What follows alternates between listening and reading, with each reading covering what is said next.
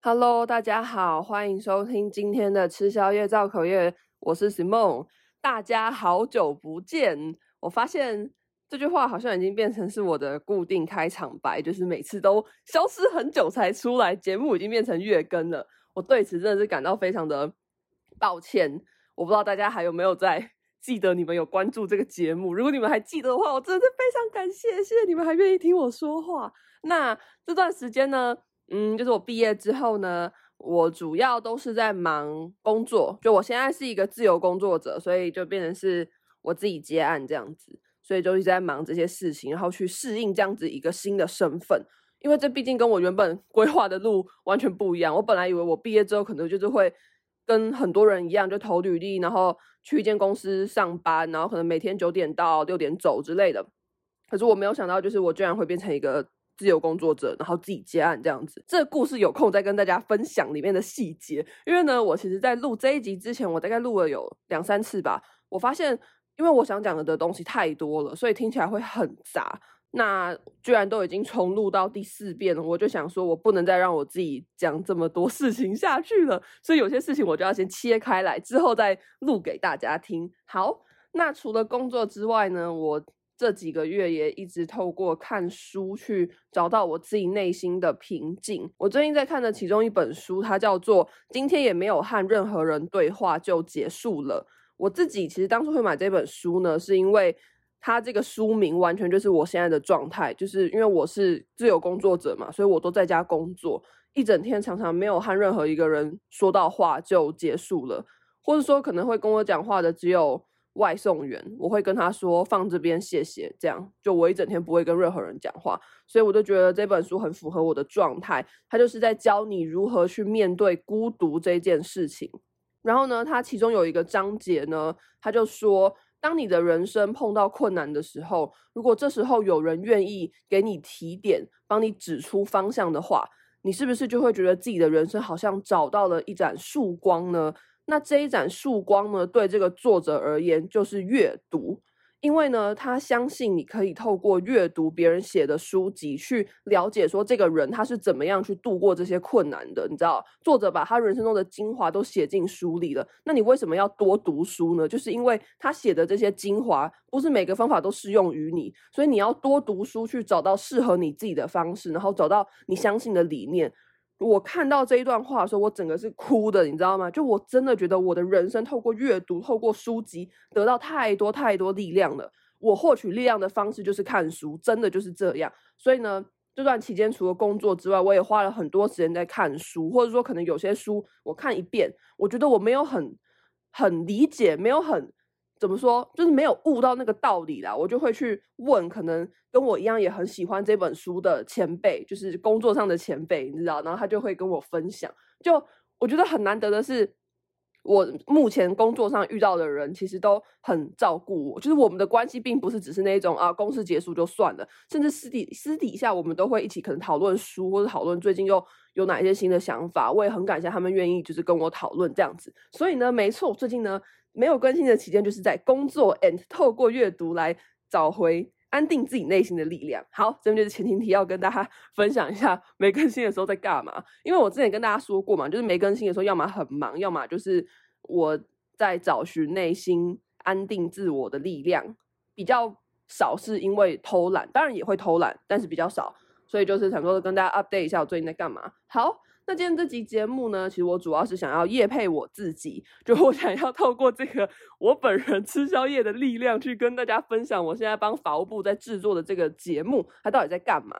然后就是跟大家分享一下我制作这个节目的心得啊，还有就是推荐大家去听，因为这个节目其实我觉得它对我来说不只是一份工作，它真的改变了我很多看待别人情绪的方式，还有看待我自己的方式。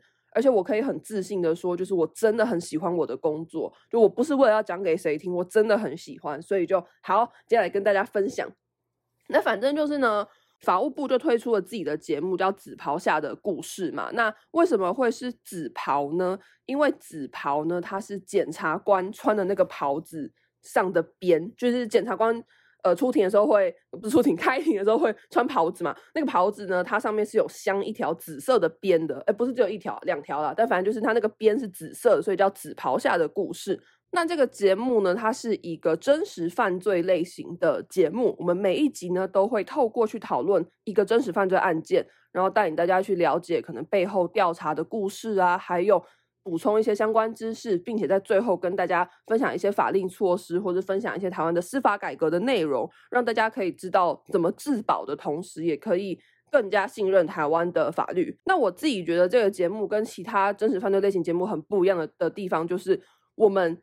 每一集讨论的这个案件，我们都会把当年办案的检察官请到我们现场做分享，所以等于说你可以听到的是最第一手的消息。因为讨论这个案件，应该说办理这个案件的主角检察官，他就直接在现场，所以你就可以听到这个检察官他跟你分享他的心路历程，可能比如说哦，他。在一接到这个案件的时候，他可能在干嘛？那他听完的当下，他心情如何？他是很害怕吗？还是很紧张？或甚至他可能很难过，他还哭了之类的。就你可以听到他分跟你分享他当下的心情。好。那之后呢，你也可以听到这个检察官跟你讲说，他是怎么样去调查的，这个途中遇到了哪一些困难，他得到了哪些人的帮助，或者他怎么样去跟这个嫌犯在那边沟通，或者说怎么样去安抚当事人，怎么样跟当事人的家属沟通，就你可以听到很多很多，我觉得是只有在我们这个节目才听得到的细节，毕竟其他节目应该没有办法邀一个检察官上去讲吧，所以我觉得这是我们跟其他节目很不一样的地方。好。那这个检察官说完之后呢，我们接下来就会邀请一位专业人士来跟大家补充相关的一些常识。呃，比如说我们可能前面案件讨论提到法医好了，那节目的后面我们就会真的邀请到一位法医上节目，然后他就会跟你分享，可能比如说好，他在相验大体的时候，那这个相验的过程大概是长什么样子，那个流程会是怎么跑，或者说可能好，他今天要把头骨锯开，就人的那个头骨锯开。那头骨要怎么锯？是拿电锯吗？或者说锯开之后可以锯多深？那锯的那个角度又是怎么样？你知道，你可以听到很多很 detail 的分享，所以这是我觉得这个节目很不一样的地方。那我们也会在最后跟大家分享，比如说你遇到这种情况，你到底要如何自保？或是说我们台湾的法律有做哪一些修改，去尽量避免这样子的案件？应该说不是说这样的案件，这样子的事情发生，又或是说。司法改革到底改了哪一些项目？像我知道大家可能最近会很常看到那个司法院的那个广告嘛，就是那个国民法官制度嘛。那我相信大家可能内心也会有很多疑惑啊，就是诶，国民法官到底是在干嘛？是怎样每个人都可以去当法官吗？啊，我不是法律系，我现在也可以变法官，是不是？这个在我们紫袍下的故事都有解答哦，大家可以去听。所以呢，这就是大概这个节目的运作的方式。然后。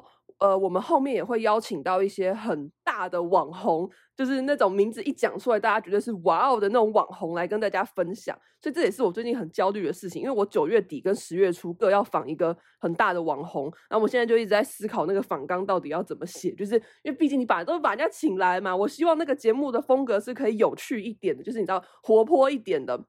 可是要写出活泼的反纲真的很难，所以我就一直在思考，尤其是呢，我又只有自己一个人工作的情况之下，我就一直在想，因为其实这个节目的制作团队就只有我一个人而已，就我跟法务部的可能一两位同仁一起负责，所以等于就是我没有一个同事跟我一起去想怎么办，所以我最近呢就是一直在思考反纲要怎么写，反纲要怎么写。不过呢，我坚信就是会来到我面前的问题，绝对都是我有能力处理的问题，因为那些真的。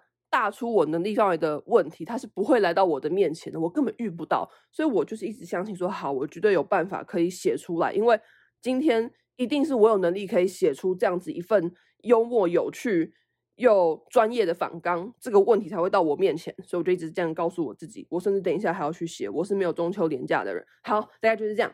总而言之呢，就是跟大家分享一些这个节目到底在干嘛这样子。那其实这个节目呢。诶，我一开始接到的时候，我是非常的兴奋又紧张。就我会接到这个这个节目，有一个最大的原因，是因为我在去年暑假的时候，我到法务部实习。然后那时候实习的过程中，其实我们就有一些提案，想说，诶，我们想做 podcast 这样子。但是你知道，就是对于有一些政府部门的人来说，podcast 是一个很新颖的东西，而且你知道，你一个政府部门。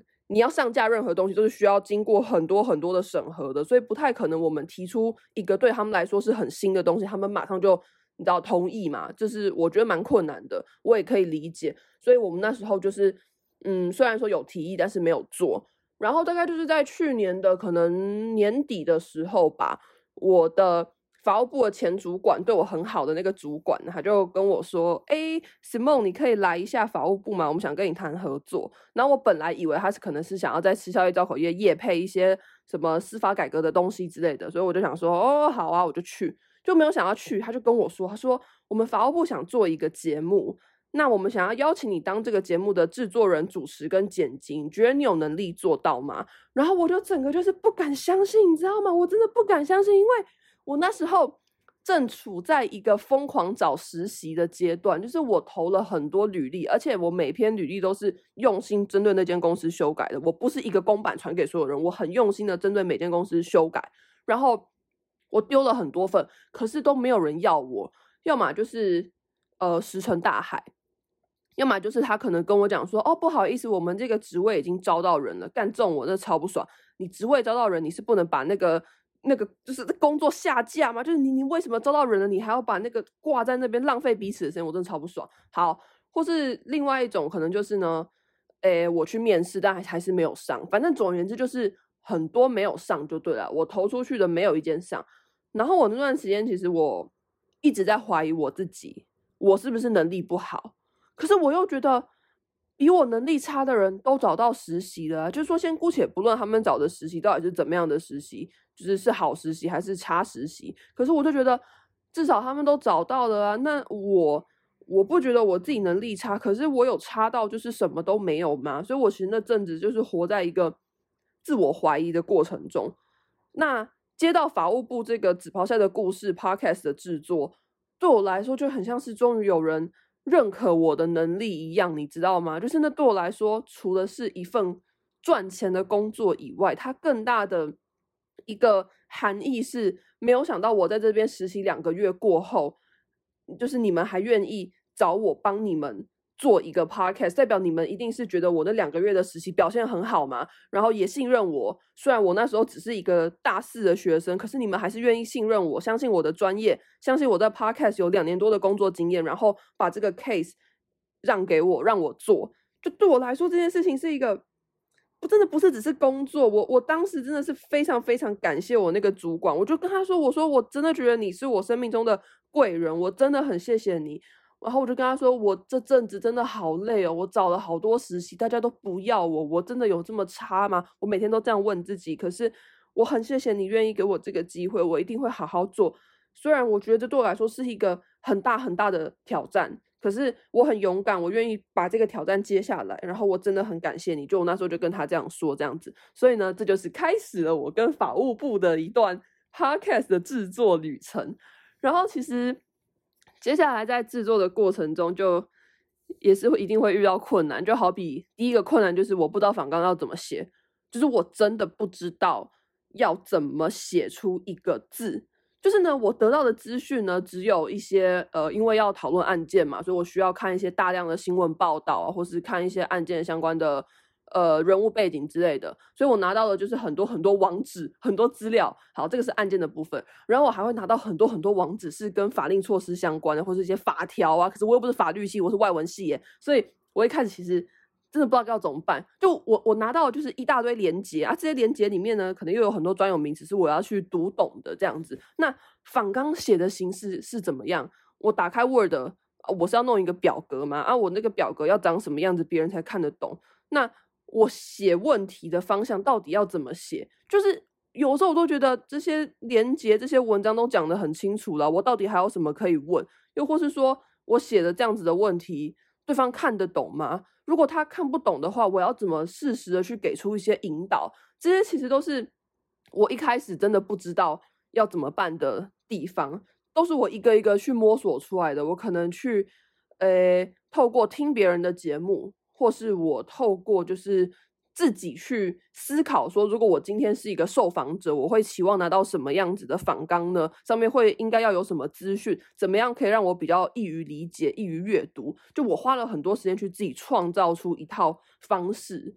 然后呢，我觉得这样子跟别人不太一样的是，可能在我这个年纪来讲，诶，如果要做 podcast 的话，通常这些 SOP 这些规则都会是公司已经给你的嘛，你就是一样画葫芦，把东西填进去就好了。那这样子你做事起来的负担会比较低。但是对我来讲，因为我现在是自己接案，所以等于我要自己一个人去创造所有的规则。一开始真的是很辛苦。但是我发现，我透过这个过程，让我变成一个很会写反纲的人。所以呢，我现在就是已经有一套我自己非常完整的规则。什么东西，他给我十篇新闻连接，还是他给我十个法条的连接，都无所谓，我全部都可以 handle。然后我知道要怎么去写，我知道那个表格会长什么样子，我知道要怎么引导才可以让对方看得懂我想说什么。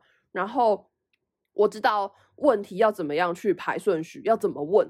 所以就是我发现，我透过这个过程虽然很辛苦，可是我的收获是很大的。就是我现在对我自己写访纲是非常有信心的。虽然我像我前面说的嘛，我我不知道那个超级网红的访纲我要怎么写，但是我现在对于我自己是怎么说，在这项能力上是有信心的。我觉得我可以打趴很多大学生，或是跟我一样大学刚毕业两个多月的人，因为这些方法是我自己摸索出来，而且我已经有实力在进行，就是大家也都觉得我写得很好。所以我相信我自己没有问题。好，大概就是这样，反正就跟大家分享一下我在做这个节目一开始很困扰我的事情。那其实呃，这些都只是前期的准备嘛，就是写访纲这些都只是前期的准备。后来我去录音的时候呢，我发现对我来说有一个很大的问题是，像我这种菜鸟去访问老鸟的时候，其实很多时候你的内心是会很紧张的，就是你会觉得我是一个菜鸟，我只是一个。大学都还没毕业的人，可是我在面对的是可能非常有经验的检察官，或是可能在他的领域是非常非常知名的人物。那面对这种职场老鸟，或者说面对这样子敬重的人，我要怎么访问呢？就是我只是一个菜鸟欸，你知道，我当时真的就是不知道应该要怎么去访问。当然，我觉得我就算不知道要怎么访问，我还是可以访得很好。只是就是说我访完之后，我自己心里面就会觉得。好像我自己做的很糟糕。前面有几场录音，我访完那个人之后，我都会去厕所偷偷哭，就会觉得我自己做的不好。虽然可能大家都觉得诶还不错，但是我就觉得我自己做的不好，我很难过这样子。但是呢，一直到录到后期，诶不是后期，大概中间的时候，我就发现一件事情，就是说，不管我今天访问的人，他们的成就有多高。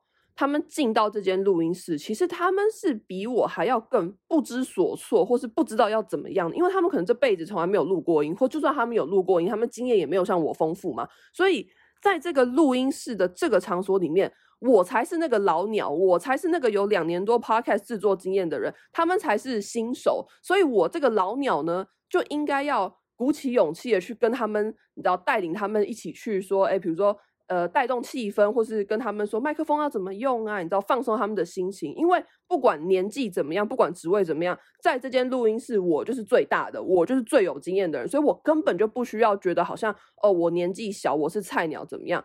我现在可是老鸟诶，我现在的工作反而是要去带领这一些。可能在他们的工作上是老鸟，但是进来录音室变成新手的人，我要去带领他们怎么样放松心情，怎么样打开声音，怎么样把想说的话可以慢条斯理的说出来，就是我才是要去做这个工作的人，所以我根本就不用觉得不好意思啊，很害羞什么的，因为我是最有经验的人呢。如果连我这么有经验的人我都在那边畏畏缩缩的，那别人请我来干嘛？所以，我后后来就是建立了这种观念之后，我每次录音都超级自信，就我就可以走进去，然后就会很开心的跟他们说：“嗨，你好，我是今天的主持人。然后我呢，我是谁谁谁谁谁什么什么什么的。那我们今天要录什么什么样的主题？就是我会很很开心、很兴奋的去跟他分享说我们今天要干嘛这样子。就是我发现这个信心的建立呢是很重要的，尤其是像我这种你知道太菜的人去访问那一些很有社会经验的人。”真的是需要做很大很大的这种心理上的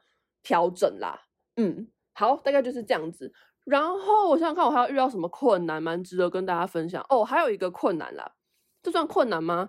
这应该是我自己心里过不去的一件事情吧。就是因为，呃，我在写访纲的时候要看很多新闻资料嘛，所以不免俗的呢，有的时候也是会遇到一些可能那个新闻它是在讲。被害人被殴打，或是被害人被性侵，或是被虐待之类的这一种，我看了会觉得很伤心的新闻。就是我看到这些新闻，我就会觉得天哪，这个人他可能年纪比我小，那年纪比我小的小朋友，他居然要去承受这一些不合理、这些痛苦的事情发生在他的身上，那他在当下他有多慌张？就是我在写这些东西的时候，我没有办法只是把它当成新闻这样看过去，我都会真的去想。就是如果我是这个当事人，我会有多慌张、多害怕。所以，我其实有的时候在写的时候，我是很痛苦的。而且，你知道，有些新闻就是他会把那个犯罪过程写得很详细，就是详细到你或许都可以知道是谁了。你知道，就是说，如果跟这个被害者比较熟的人，可能都会知道是谁了。你知道，就写得太详细，所以我看到这些东西，我其实觉得很痛苦。我那个痛苦一部分是来自于说，我觉得他们怎么会遇到这样子的事情，我觉得很生气。也觉得很难过，然后另一方面我，我的痛苦是觉得我在得知这些事情之后，我却没有办法帮忙他们。我觉得我自己很没有用，我就只是在这边啊，在看这些这些就是一些相关的新闻啊，看一些新相相关的文章，我什么忙都帮不上，所以我一开始真的很难过，就是很痛苦啦。在在写这些东西的时候，我自己内心的纠结。可是我后来就发现一件事情，我就是告诉我自己说。我帮助别人的方式，就是透过写访纲，透过访问，透过剪辑，透过做 podcast，去把这些事情报道出来，让更多人知道怎么样预防，然后让更多人知道，就算你真的不幸遇上了，没有关系，很多人会愿意帮助你的。你要怎么样去找到这些帮助的管道，或是说我们台湾有哪一些法定措施是可以保护你的？所以我觉得这就是我帮助别人的方式。可能我没有办法帮助那个当事人。走出这些伤痛，但是我可以透过制作内容，透过传播的方式去帮助所有人，或是说去避免这种事情发生。这就是我帮助别人的方式，或者说这就是我帮助这个社会的方式。所以，当我后来领悟出了这个道理之后，我就会比较不那么痛苦了。在写访纲的时候，我反而每次写，我都会觉得好，不用责怪我自己为什么帮不上忙，因为我现在就是在帮助别人，而且我帮助别人其实。这个受益者是很多的，因为大家每听一次，你们就可以你知道学到一些什么，或是得到一些什么。那 Podcast 会永远在那边呢、所以他听的人可能是几百上千，或甚至是上万，他一辈子都会在那边。那我可以帮助到的人其实是很多的，我不用这样子责怪我自己。所以呢，这也是我自己心态上的一个转变。然后这边也可以顺便再跟大家分享一个，就是我觉得。我做这个节目的一个很重要的核心理念，还有包括我觉得法务部做这个节目的核心理念也是跟我很吻合的，就是我们非常在意有没有去识别化这件事情。这是什么意思呢？就是说很多人在做那些真实犯罪类型节目的时候，他会把这个犯罪被害人的细节讲得太多了，他可能会讲到说什么哦，这个人什么什么几岁住哪。然后什么他什么呃读哪一间学校，某天发生了什么什么事情，他怎么样被这个歹徒对待什么什么的，就是你讲的太细节，你细节到你没有去识别化，别人很容易就可以识别出你在讲的这个人是谁。那这件事情有什么问题呢？这个问题就在于，如果你今天讲的这个案子，这个。当事人就是说，这个被害人他如果还活着的话，你要想，他如果听到他自己的这些伤口被你拿到节目上，用这样嘻嘻哈哈的方式啊，然后把他的这些痛苦全部又都挖出来讲一次，他会有多难过？就他已经受伤了，你为什么还要这样子去把人家的伤口拿出来，然后这样子，你知道，开开心心的讨论啊，或者说甚至还要你知道增加一些什么悬疑的气氛，加音效什么的，只为了成就你自己的节目。就我觉得这样子是很残忍的。也许你不认识那个当事人，但是你既然都看过了他的故事，然后你还去录成 podcast，那你应该就可以感同身受他当时的痛苦是多巨大。或就算你无法感同身受，你应该也可以意识到这件事情不是一个你可以拿来蹭流量的事情。所以我觉得，如果你是一个真实犯罪类型的节目，你的出发点应该是，我想透过这些案件讨论，去帮助大家预防这些事情的发生，应该是要把预防放在前面，而不是把节目效果放在前面。那既然是这样的话，我就真的觉得去识别化非常重要。你就是要去设想，今天这个被害者他可能会听到你的节目，那你要想他听到这个节目的时候，他会希望你你那个样子说他吗？不会嘛。所以我觉得这个是我自己很。注意的细节，当然可能会因为去识别化的关系，访纲的精彩程度会降低，因为有一些太 detail 的讯息我们就要模糊嘛，所以你可能就没有办法像是一些新闻报道那样子还做成动画什么的，就是可能不会那么生动。但是当然这个也是我要去思考的，就是怎么样在兼顾去识别化的同时，还要让节目有趣，这也是我一直一直在努力的方向。可是呢，如果硬要我选一个，我绝对是选去识别化。我觉得这个真的非常重要。你就是要假设今天这个。被害者会听到你的节目，那你就是要去在意他的心情，因为我觉得你今天把别人的伤口揭开了，你就有义务要去保护他，你就有义务要去带领他怎么样带着这个伤口继续活下去。这也是某一集的检察官跟我说的话，我觉得他影响我很多，所以这也是我们做这个节目最在意的一件事情，就是有没有足够的去识别化。我们希望做这个节目是让大家去知道一些，哎。案件背后调查的细节，还有知道如何自保，而不是去拿这一些故事，然后去对当事人做二次伤害。如果那样的话，我心里也会很难过。嗯，所以大概就是一些做这个节目的理念啦。那最后再跟大家分享一个某一集我访问一位精神鉴定医师，他跟我说的话。好了，我觉得他跟我讲的的这一段话，我套用在我的生活方方面，就是生活上跟别人相处的时候。对我来说是受用非常大。就他跟我说，他说，当他今天要去跟一位呃患者做沟通的时候，他说很重要的一个点是，首先你要先相信，从这个患者看出去的世界真的就是那样。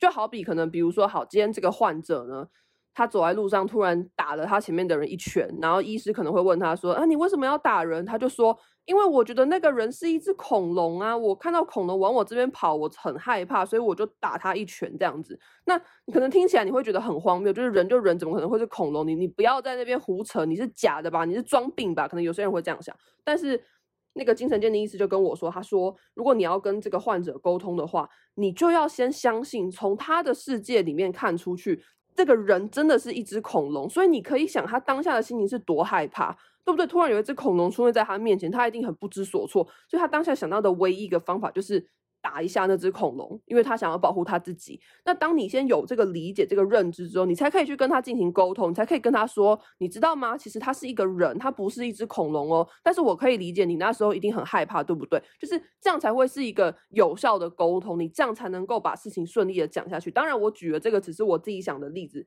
真正实际的情况一定是比这个还要复杂。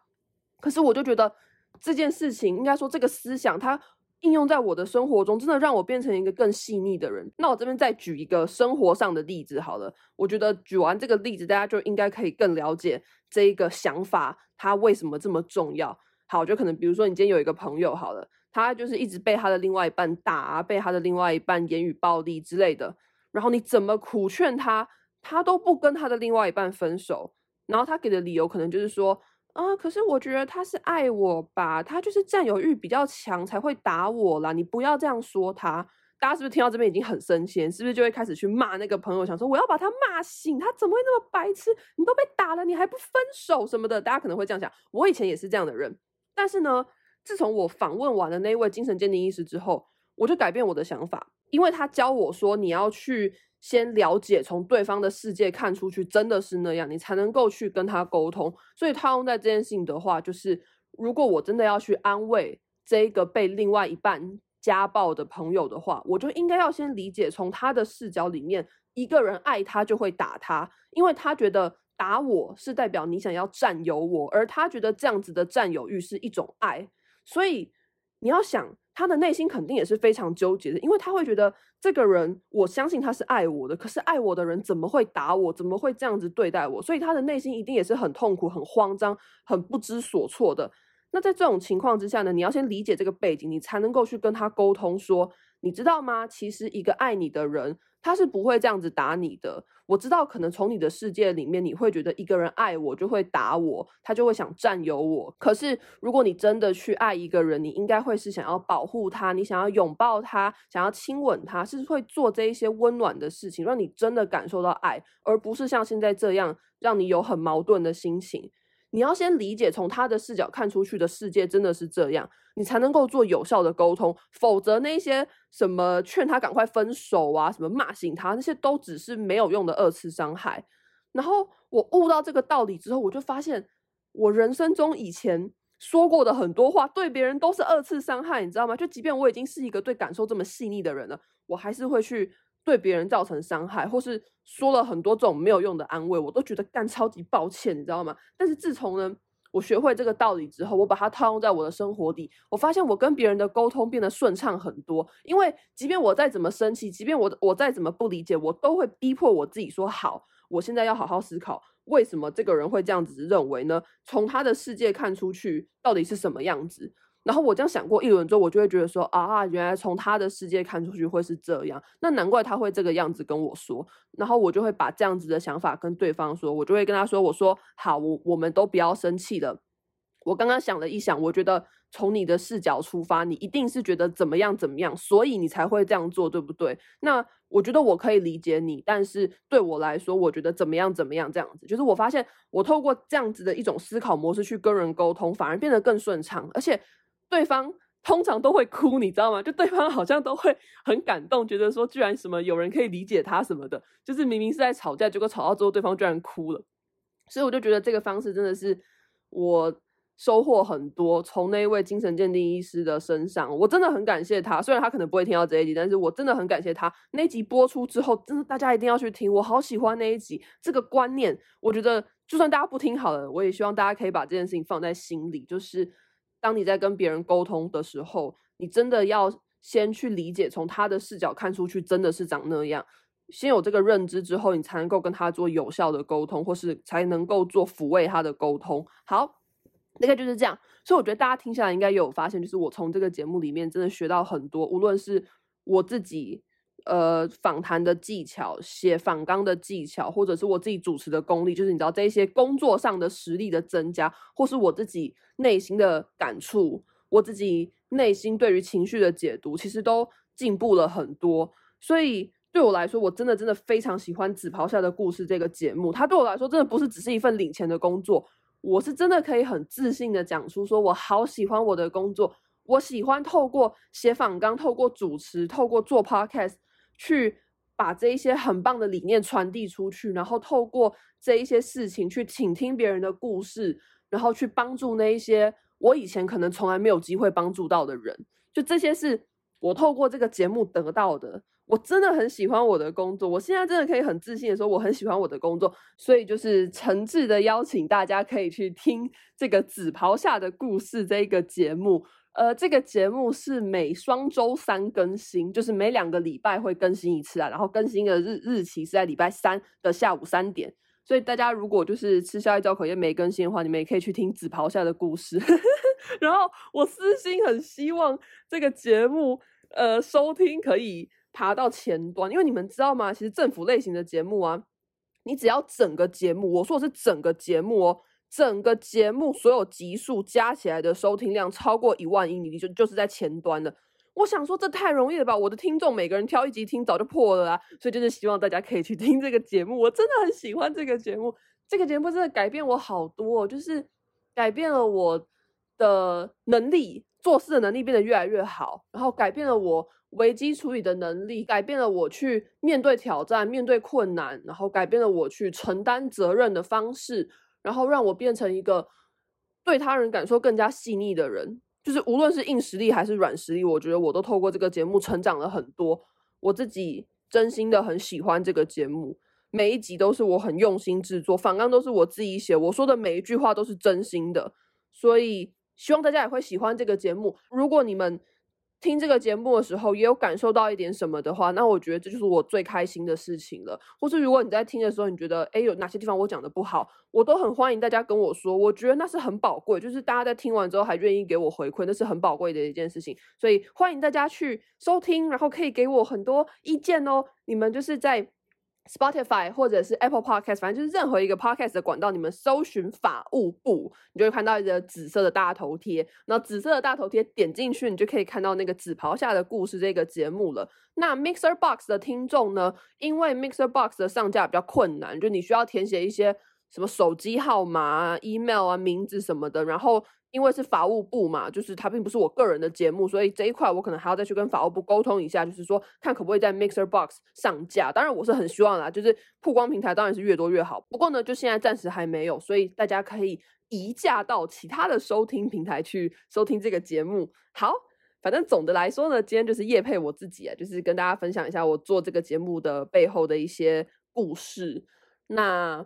我真的要说，我很感谢法务部愿意给我这个机会，我也很珍惜。就这真的是我最大的真心话。我身为这个节目的制作人、主持人跟剪辑，这真的是我很感谢的一件事情。就是我很谢谢法务部愿意给我这个机会。而且，其实我在这份工作上我也有犯错，但是当我犯错的时候，每个人都跟我说没关系，我跟你一起面对，或是跟我说没有关系。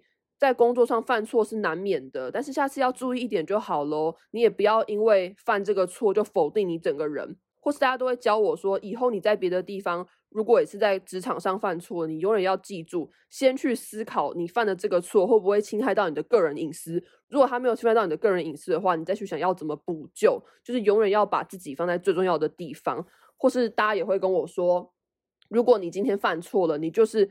针对这个错误去跟对方沟通，怎么样弥补，而不是说因为你犯了这个错，所以对方提出的所有不合理的要求你都要接受。因为我们只是犯这个错，我们又不是犯了一个什么滔天大罪，对方没有理由这样的要求你。即便说你做错事，即便说你理亏，那你你就是理这一个亏而已，他不能用这个亏去逼你帮他做更多事情，那样是不合理的。就大家都教我很多观念，我觉得我在法务部真的是感受到很多的温暖。我说真的，就是。我会觉得大家都对我好好，大家没有因为我年轻就看不起我或欺负我，相反的，大家反而是都很乐意帮助我，然后也给我很多机会，我真的很感谢，感谢我在法务部认识的每一个人，然后感谢《纸袍下的故事》这个节目的诞生，让我可以真的有一天做我很想要做的事情。然后让我可以变成一个对他人感受更加细腻的人，所以希望大家也有从我的语气中感受到我的真诚。那希望大家会喜欢这个节目，我会把链接放在资讯栏，大家可以去收听。这个真的是我近期花最多心思的一件事情了。哎，好像也不能这样说，我也花很多心思在男生身上。之前啦，我最近已经没有什么在滑交友软体了，这又是另外一个故事了。好啦，但反正总而言之，希望大家会喜欢这个节目。那。还是老样子啊！如果大家有什么话想跟我说的话，你们可以到吃宵夜造口业 Eating and Gossiping，就我的 IG 就是长这样，你们应该打吃宵夜造口业就会看到了啦。然后也可以到 Apple Podcast 或是 Mixer Box 留言。虽然我的 Mixer Box 就是我个人账号没有跟吃宵夜造口业的账号绑在一起，我不知道为什么。哎，其实我不知道这样要怎么办呢？有没有人可以教我？我不知道怎么办。但是大家留言我都看得到，所以大家可以去那边留言。好啦，大概就是这样。希望你们会喜欢今天这一集的内容虽然说我真的是在夜配我自己，但是我也跟大家分享了很多我最近的人生体会，所以希望你们会喜欢。如果大家可以从我的 podcast 里面得到一些力量的话，我真的觉得那对我来说就是最开心的事情了。这也是我做 podcast 的一个很意想不到，但是我很珍惜的收获。OK，就是这样，我们下次再见喽，拜拜。